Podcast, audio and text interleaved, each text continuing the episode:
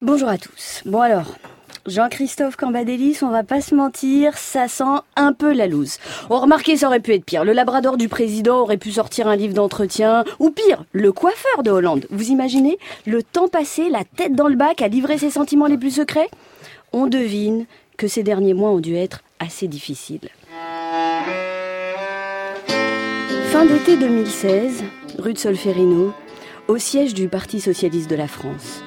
Dans la mélancolie naissante de l'automne qui s'annonce, la préposée au courrier arpente les couloirs pour rejoindre le bureau du premier secrétaire.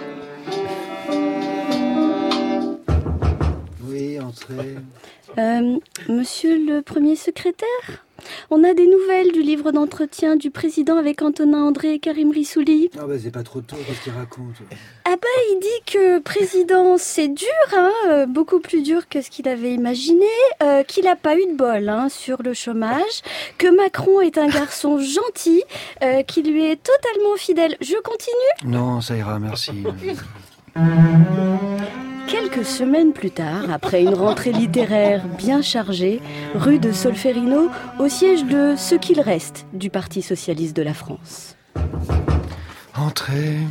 Oh la vache, ça pue la clope ici. Bon, il faut aérer un peu. Bon, alors, on a des nouvelles du livre d'entretien du président avec Gérard Davet et Fabrice Lhomme. Putain, il lui reste encore des trucs à dire là. Bah, en gros, hein, dans les euh, bonnes feuilles, hein, comme on dit, euh, il raconte qu'il a utilisé l'état d'urgence contre des activistes écolos, qu'il faut un acte de liquidation du Parti socialiste, hein, que les footballeurs sont des gosses mal éduqués, qu'il faudrait leur muscler le cerveau, que les juges et les hauts magistrats sont des lâches, que Trierweiler est maladivement jalouse de Ségolène Royal. Alors, il dit aussi qu'il a commandité des assassinats ciblés, mais pas de ses ex, hein. Enfin, non, je crois pas. Euh, bon, je continue Je m'en fous, j'écoute pas là. oui, alors il dit aussi qu'Hérault est tellement loyal qu'il est inaudible, que Belkacem n'est pas une intello, que Bartolone manque d'envergure, que les Verts sont des emmerdeurs et que collectivement les frondeurs sont des idiots. Alors je crois qu'il a dit aussi que c'était très pénible d'habiter la Belgique ou la Suisse. Je continue Je vous écoute pas, je vous ai dit là. je- Alors, en ce qui concerne les réactions, les magistrats attendent des excuses, les footballeurs sont tout chonchons. Hein. Belkacem l'a pris fraîchement, Aubry enrage, Bartolone lui en veut et Le Guen est blessé. Trierweiler balance les SMS. Oh, en bowling, euh, je crois qu'on appelle ça un strike.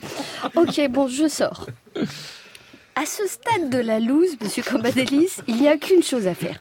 Il faut transformer ce merdier en stratégie. Vous n'avez qu'à faire croire qu'elle a été mûrement réfléchie dans les plus hautes sphères de l'État. Une stratégie qui consiste à vider consciencieusement les dernières poches de soutien, à décourager les plus tenaces, à tuer dans l'œuf les slogans les plus désespérés du genre euh, Eh oh la gauche ou euh, Ça va mieux.